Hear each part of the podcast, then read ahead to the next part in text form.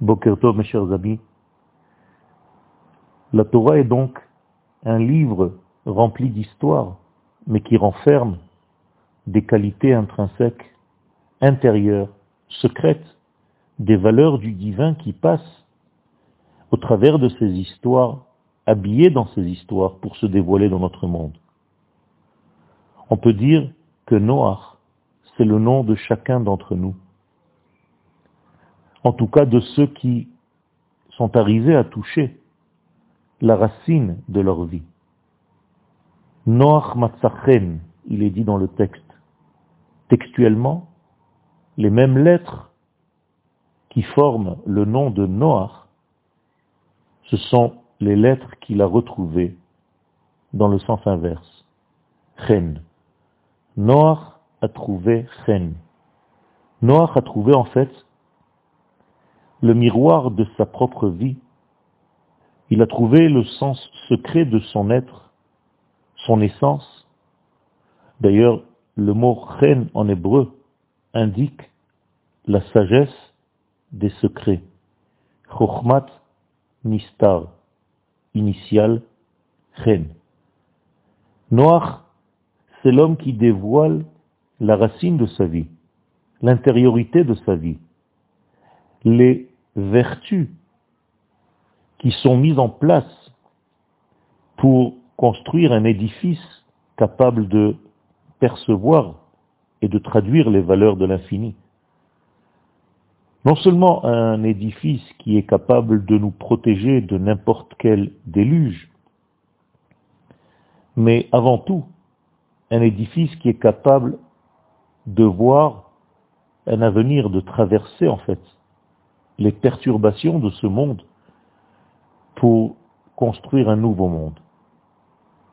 L'arche de Noé agit comme une forme d'organisme établi, ordonné, avec une réconciliation entre toutes les parties de la vie, le végétal, le minéral, les animaux, les hommes, tout est inclus à l'intérieur de cette arche, avec une capacité d'honorer toutes les parties de ce monde, un respect mutuel entre l'âme animale et l'âme divine.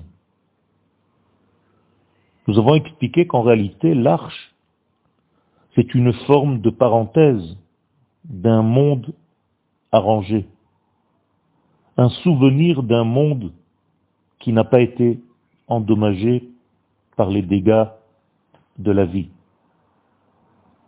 Un monde qui est encore avec la racine et la trace du bien. Il faut rappeler aussi que la sortie de l'arche est une étape très importante.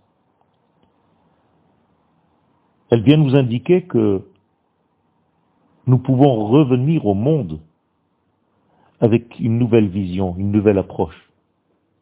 Une approche beaucoup plus saine par rapport à notre vie. Puisque nous sortons de l'arche avec ces données que nous avons acquises à l'intérieur de l'arche pour les appliquer dans notre vie ici-bas. Le fait d'avoir été dans cette arche, d'avoir touché ce niveau de conscience, c'est en réalité une préparation pour un monde nouveau.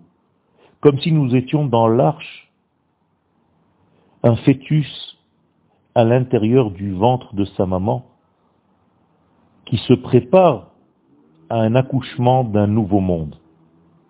Il faut pour cela beaucoup de courage, car sortir de l'arche indique revenir dans un monde où les problèmes sont inhérents à la vie. Il faut donc du courage pour revenir vers l'existence du monde d'en bas et ne jamais oublier en fait le sens de ce retour pour apporter à ce monde ce qui doit le remplir, le compléter, l'arranger. Et tout ceci, nous l'avons goûté et nous le goûtons à l'intérieur de cette arche. La vérité est que nous devons construire durant toute notre vie des arches sans arrêt. Il s'agit donc de l'élaboration de vertus que l'homme doit acquérir dans sa vie pour capter la lumière divine, la morale divine, les valeurs du divin. Nous permettre de trouver le sens profond de notre vie. C'est ceci rentrer dans l'arche. L'arche est une existence de lumière, un point de lumière intérieure.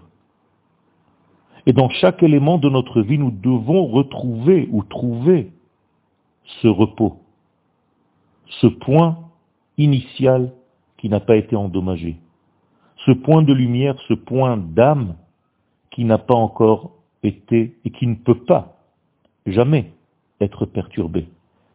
C'est seulement à ce degré que nous pouvons trouver le repos dans notre vie, dans tous les domaines dans lesquels nous nous affairons. Yaakov a créé des limites dans ce monde, à tel point qu'il a atteint son degré le plus profond grâce à l'élaboration de ces limites divines dans sa vie humaine. Et Yaakov est devenu Israël. C'est un changement radical, énorme. Yaakov est monté à un autre degré dans sa vie. Noach, c'est donc chacun d'entre nous. C'est celui qui arrive à utiliser le monde naturel pour fabriquer cet appareil qu'on appelle l'arche de Noé, qui est capable de protéger de toutes les formes de déluge, pas seulement un déluge d'eau, mais notre monde est plein de déluges, d'informations et autres. Nous devons construire donc ces mesures de vie basées sur les valeurs de la Torah, sur les critères d'en haut, pour que non seulement le déluge ne puisse pas nous détruire, mais pour qu'on puisse rester dans la nouvelle étape d'un monde nouveau et meilleur, et que chacun d'entre nous soit associé à cette élaboration et à cette structure nouvelle pendant les temps messianiques dans lesquels nous vivons. Une bonne journée à tous.